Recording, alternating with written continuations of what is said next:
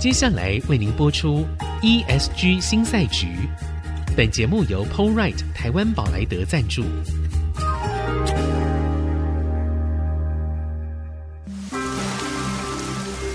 这是企业永续的世纪挑战。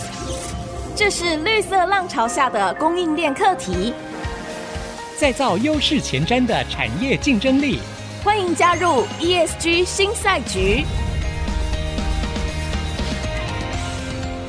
掌握先机，创造新局。欢迎来到 ESG 新赛局，我是节目主持人、人工智慧科技基金会执行长温怡玲。今天在我们现场的来宾是 KPMG 数位长赖伟燕，乃问。大家好，我是伟燕，很高兴能够参加这一集的节目。好，我们在前面其实谈了很多，乍听之下没有那么直接去谈到。净零排放啊，好，或者是呃什么碳中和这个问题，但其实它是一个更深一层的很很基础的问题。嗯，就是当我们整个在面对一个不同的成本计算模式的时候，好，那在公司治理上面，它会有很多需要调整的地方。好，也因此呢，在人才上面，我们就会有很多不一样的需求。嗯，但是卡到人才，在台湾，其实我觉得啊，这一两年大家。还没有意识到他问题的严重性哦，但是它接下来是会非常非常严重，所以我们也提到说，不只是整个企业要转型，不一样的部门，甚至包括财务长、包括 HR，他都必须要在他的工作上面，他要有自己的一个转型的目标。是好，他要先把它定出来。好，那我们这样来想哦，就是如果说整个企业的治理，它不停的在调整，因为现在一个新的游戏规则出来。那我最近在看哦，就是俄乌战争之后啦，企业的数位转型的进度，它是不是也受到了一些影响？那我觉得还有一个很有趣的，就是说，大家都会觉得，当这个碳排这件事情哈，或者以后的温室气体，好，它成为一个成本的时候，那在接下来，它是不是有可能透过创新的手法，我们可以去改变它？所以其实要谈的问题还蛮多的，嗯、对，嗯，嗯我觉得刚刚三个问题哦，就是说，是呃，部门的战斗队形怎么来跟得上哈？那在之前我们也提到，其实这个是 CEO 或者 Top 甚至是董事会那一层哈，必须要有一个比较好的 direction。是，那特别是说你的以客为中心的 DNA 到底是什么？它的策略目标到底是什么？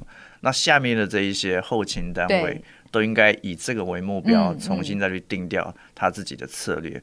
那我想策略每间公司都有做，只是我们在观察的时候缺了数位这两个元素，那我们就要去定义这里面元素到底包含什么。嗯，一定是包含是说科技的应用。你怎么可以说我们没有数位？我们都有电脑，而且都联网，哦，而且还有 server，还有云端。哦，那个那个就叫自动化了，就叫数位化。那所以我们来数位一定是跟着这个以客户为中心的这个目标重新去定义的。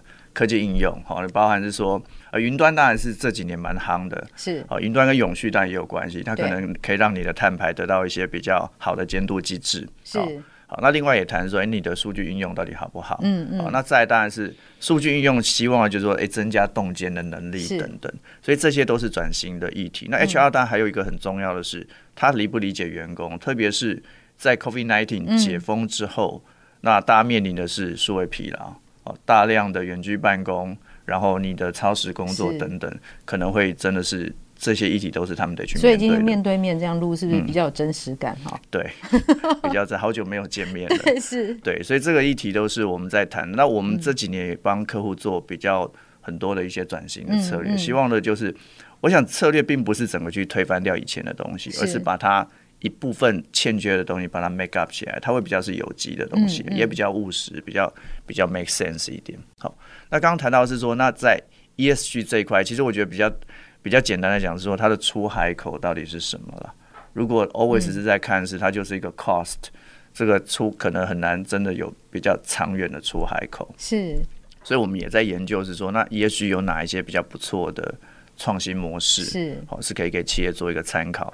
那我我自己看到有三种还不错的模式哈，嗯。嗯、第一个比较是跟消费者会高度连接的哈，特别是说呃制造的过程产生碳排啊，对，那消费者如果在使用你的服务哈，特别是像跟移动有关，如果能够再少一点好，嗯、能够多走路多运动，其实就能够做比较碳中和这样的一个事情。不然付钱的人碳排都算他的嘛。对，对嗯、那我们就看到一个叫 Move to Earn，嗯，Move to Earn 有一家公司叫 Stepin，嗯，Stepin，Stepin，Stepin 这家公司毁誉参半，好像他也遇到一些挑战，理由是因为它是类似比较像是会员的机制啊，你进去你要先付一笔钱，他先买鞋。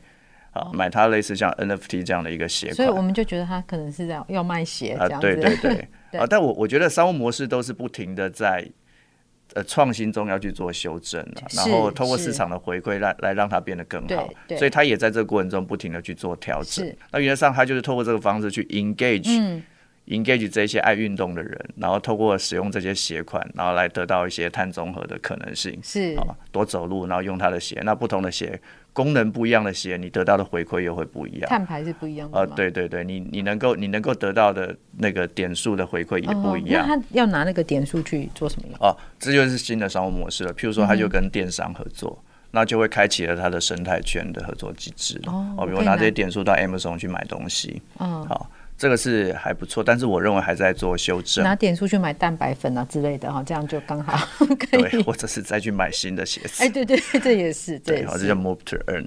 那另外一种是比较是价值链的垂直整合性的创新。嗯嗯啊，像我看到保时捷就有一个不错的创新。嗯，保时、呃、每一个买保时捷的人最重视的是什么？贫穷限制了我的想象，对我一时想不出来。好难得哦，对，对啊，其实没有我说他们最重视的就是永续的议题。是吗？是啦，你要先速度吗？对，早期重视的是速度哦。那其实保时捷它也开始在关注这件事，所以保时捷做了一个非常非常创新的 APP 哈。这个 APP 你只要拿着镜头对着保时捷的任何一个角落去咔嚓。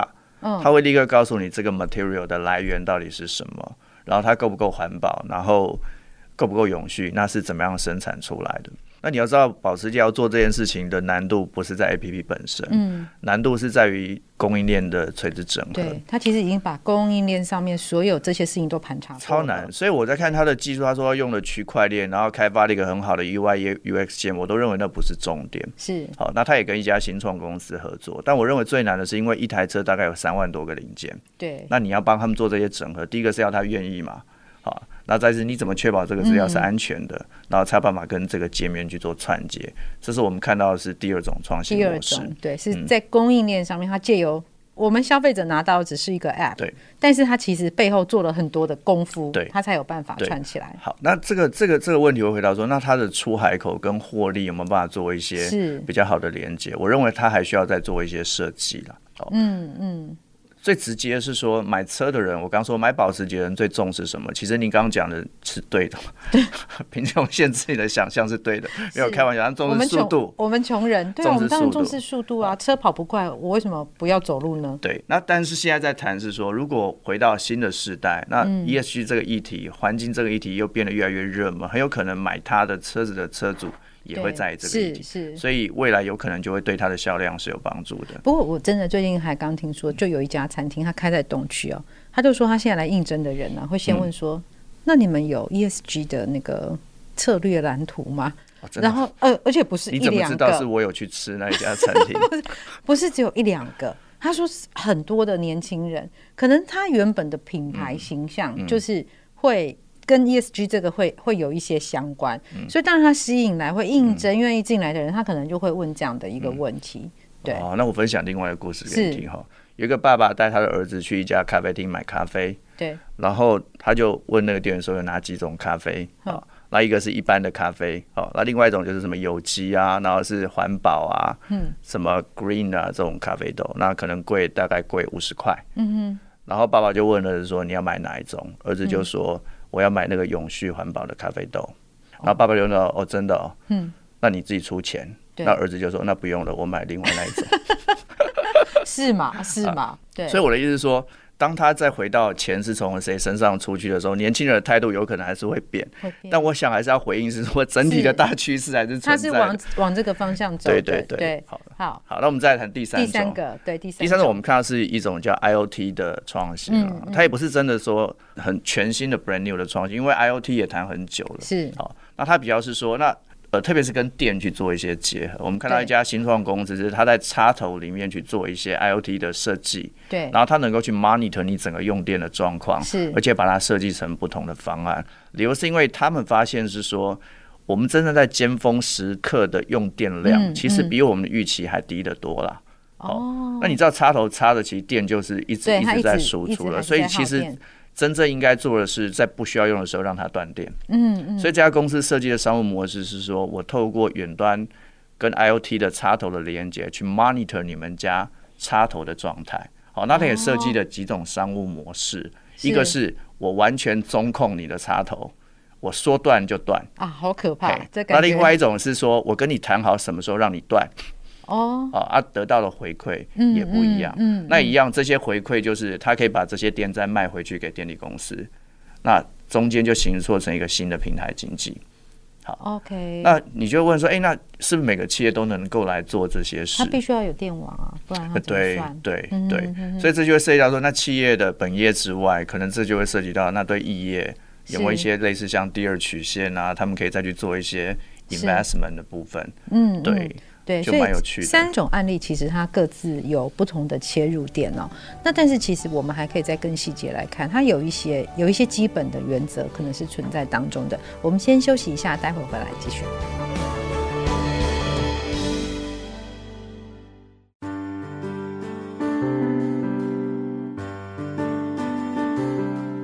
掌握先机，创造新局，欢迎来到 ESG 新赛局。我是节目主持人、人工智慧科技基金会执行长温怡玲。今天我们节目的来宾一样，还是赖伟燕，KPMG 的数位长。问好，大家好。好，我们呢在前面其实谈了非常多的各个面向哦，嗯，大概这是我们面向最广的一次啊。对，就是从人力的方向，从治理的方向，然后一直到数位的这个方向。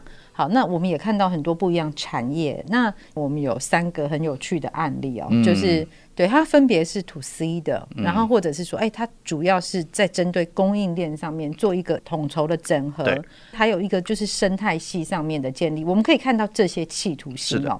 对，那但是。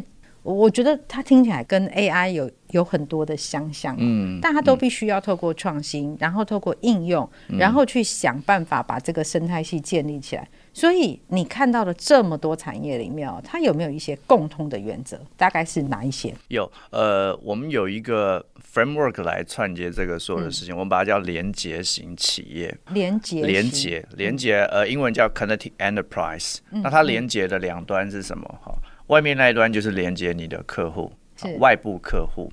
那里面那一端就是连接你的组织跟你的员工。嗯嗯、那我们认为这两两端必须要串接得宜，才能够真的让你的力量得到发挥。是，好，所以我们把它叫连接型企业。那 break down 之后，我们把它叫做有三大连接力。嗯嗯。外部连接就是刚刚提到，外部连接谈就是产服创新啊，你怎么去做更好的创新，然后你怎么去设计更好的客户体验啊。产品跟服务都要创新，对，对，产品跟服务的创新。那另外，如果是在谈中间，就是谈可能是你的生产制造，好，或者是供应链这一端，嗯嗯的，怎么样再去做一个比较好的优化？哦，那它必须跟前面的产服创新去连接在一起。对。那另外还有一段就是你的后勤单位，好像我们之前有聊到你的 HR。或者你的你的 finance 怎么再去做串接？嗯、那我给大家一个例子哦，这几个东西要串接得宜才会是好的，嗯、才有办法真的得到比较好的客户的一个回馈跟体验。我举例哦，你有没有用过银行的智能客服，或者是任何什么网站的一些智能客服？有没有跟他做过对话？我曾经以前不小心试过，后来我再也不要试了。哦、我觉得那简直是笨到不行。好，笨到不行哈。对，但它就是一个比较笨一点的人工智慧，是我们在学习的一个。没关系，你可以在我面前那个批评人工智慧，哦、对我没关系的。那请问它是不是一个产服创新？它是一个 service 的创新？是，的确，的确。那这个 service 的创新，请问让你的体验好或不好？不好。啊，它摧毁了你的体验，那原因是什么？第一个，他打的很笨嘛，对，他答非常笨。再是你急着找他的原因是你想要解决，我要很快的解决我问题，但是他反而呢拉长很多的时间。哦，是，所以你会希望在一个关键节点的时候帮你转。服务人员。啊，是，然后通常转服务人员的时候还要等上十分钟，哎，对，所以产服的创新如果中间没有在做一些流程的设计，嗯，甚至跟后勤单位去做一些衔接。它是不是就断掉了？是。好，那我们看到连接性也，就是发现很多企业急着做前端，嗯、特别是从二零一五年到二零一八一九都在做前面。譬如说谈大数据，就谈精准行销。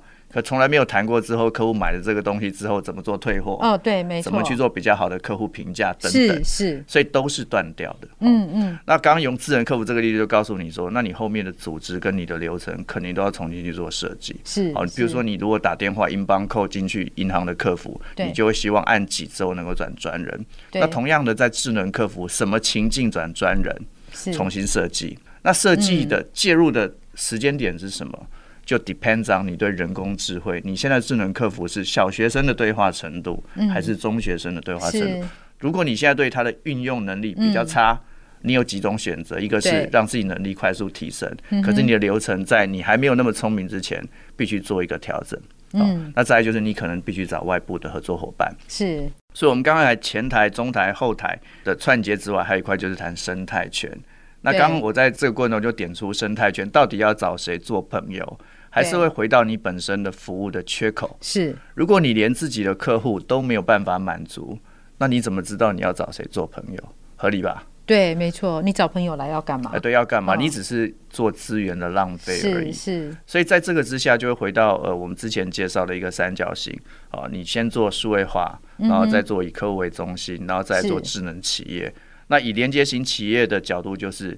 让客户的这个连接跟你组织的连接能够得到比较完美的串接，让他演绎得宜。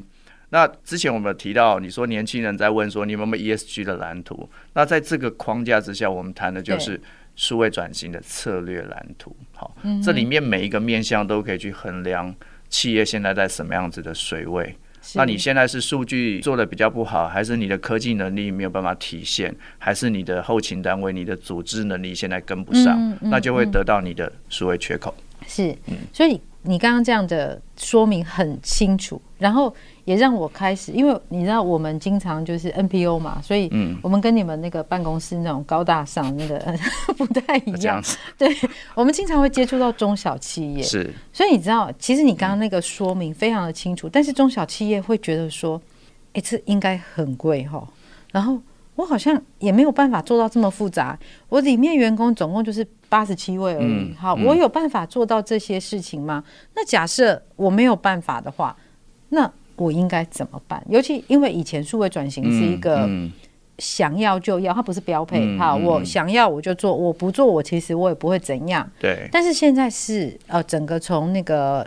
近零排放这边开始，它其实是一个有 deadline 的，然后迫在眉睫的一个影响。虽然有些有些企业现在还不觉得，嗯，但是那只是早晚的问题，而且这个晚也不不可能晚到很晚呐。嗯，好，所以怎么办？就是这么多的中小企业，然后你会建议他们怎么样比较快的可以入手，然后最主要是去除心中的惧怕。嗯嗯。我觉得现在不可逆了，就是说，你如果不去做这件事，嗯，我们都会去研究企业的寿命嘛。那比如说，在美国，大概六成的企业平均寿命其实是在五年以内。哦，这个这个研究已经好几年前做的。是。那中小企业，台湾我们大概看过，平均寿命可能大概七到十年。哦，那我们认为寿命会更短，会越来越。所以我说它不可逆，你非做不可，而且可能一夕之间。你就突然整个猪羊变色了，是哦。譬如说，像我们看到餐饮啊、电影院啊这些，都在这几年都在做大幅度的转变。可中小企业最常被面临的，我被问的问题，或是他们面临的问题，就是钱在哪边，资源在哪边。所以我通常会比较细腻的，会告诉他说，我们用第一曲线跟第二曲线来看待你自己。是，什么是第一曲线？第一曲线就是你现在在做的事情，好，怎么让它做得更好、更有效率。那做好的话，它可能是让你的成本啊，嗯、你营运下来出来之后，你的成本可能能够得到比较好的管理。是啊，假设我成本原本是要花一百块，我可能可以让它降低变成八十块。那请问你那二十块可以做什么？就是再去支撑你的第二曲线。所以我常讲的是说，在转型的时候，这些钱自己赚。嗯、那你先要先知道你现在的作业瓶颈点在哪边，那就有可能能够把这个钱自己赚回来，让他比较有机的去 funding 你自己。所以他应该是先从。盘点他现在手边正在做的这件事情的瓶颈点。是的，我都会建议客户是说，你的第一阶段应该叫做 Know yourself，，understanding yourself。如果你在心理学叫 awareness，你先知道你自己是谁对。一样哈。我刚刚聊，你要跟谁做朋友，你连自己喜欢跟不喜欢是什么，你自己的痛点是什么，你自己什么点你会压起来，你都不知道，那你怎么知道怎么跟别人做比较好的朋友？哦，那先知道自己，所以在这里面就会有很多美眉嘎嘎。譬如说，嗯，我要怎么知道自己？我们就有最基本的，对，那你的数据有没有办法支撑？是，那你如果连数据你都不够精炼、不够细致来做这样子的体现的话，嗯、那你赶快去做这件事。对，其实这个这个会有一个很有趣的事情，就是我们最常碰到的，因为我们做 AI 啊，一定有数据在前面嘛，嗯、没有数据那 AI 都都不用提。对，好，但是很有趣哦。老板都告诉你说有哦，我数据很多哎，收很多。对，我常听到。对，你也常听到。我常听到。但是拿出来看，哎，不能用。呃，是的。对，那这该怎么办？呃。我先回你这个问题，所以我常被骗啊！啊，真的吗？我每次去做一个，胆子这么大敢骗？每次去做做一个类似这样的项目，然后客户都会说：“有，我们什么都有。”对。然后我们以前都傻傻的说：“哦，好，很棒，很棒，就开始做。”然后进去之后就发现什么都没有，可是又跟客户说要产出一个分析的结果。是。啊，我们也在这个痛苦之中、跌倒之中，我们自己也成长了啦。是是是。所以我们后来也发展出一个叫做资料的成熟度的一个健康检查，是健康检查。那常跟宜玲在聊是说，人工智慧最难的就是命题嘛，没错，没错。那命题一样，企业最重要的就是把这个命题定出来。嗯嗯。所以在这个盘点之前，就是先定义你的命题是什么，是，否则你收集资料要干嘛？所以是要成本的耶。哦，对啊，要存在哪里这都要钱。要存在，它的收集处理有每一栋都会跟钱是有关，所以它必须跟价值、跟你的策略目标、跟你的命题。哦，命题如果用数学方程式叫 Y 嘛，对，你的 Y 你的 Y 是什么？你 Y 都没有，你怎么定 FX？对不对？是是，所以这个其实我觉得 ESG 或许它是一个很明确的的命题。好，所以说不定它现在是一个好机会，就是让数位转型可以跟你在做碳盘查可以同时并进，嗯、是这样。肯定是，也是我们所期望的啦。嗯，对。那其实刚聊到各个职能再去做转型，每个职能也都有他自己能够面对或者是要去考量的 ESG 议题啊。像我们有一个主题在谈 IT 跟 ESG 的转型的连接性。哦，这也是。他谈了很多，譬如说好了，刚刚讲说云端跟地端。嗯，云端地端通常你去评估三年的投资下来来看，云端不会是。好的投资了，哦，一般来说，你花钱可能花更多，它是租赁的，然后你会有一些学习的成本。云端上去简单，但是下来下来比较不容易一点，比较不容易。可是如果它再加上永续环境的议题，可能就不一样了。你在评估它多的这个面向，那 IT 在买这个设备的时候，可能就必须把这个东西纳进去。那再来还有一个是你的演算法够不够环保？哦，对，什么是演算法环不环保？很简单嘛，你的资料量越多。它会耗能越多，就是耗能越多。它再来是说，你的程式写的很蹩脚，对，人家一行就写出来了，你写了三十行，那得到的结果跟我是一样，那就是耗能，是，对不对？所以演算法本身也是一个在这个过程中必须要去精进的部分。所以其实是各个部门、各个不同的功能，它都必须要。进去仔细的盘点，然后从了解自己对，而且盘点最好要有一个比较系统性的方法，嗯、也是我们一直在推。刚刚讲是说连接型企业这样的一个很好的方法论，所以方法论是非常非常重要的。好，除了净零碳排的路径图之外，其实在我们检查每一个流程的时候，它中间还是有一些方法可以让大家可以更快的上手。好，非常谢谢问来到我们的节目中，我们的节目在这边告一个段落，谢谢大家，谢谢。本节目由 Polright 台湾宝莱德赞助 Polright 台湾宝莱德与您一同掌握 ESG 浪潮的全新赛局。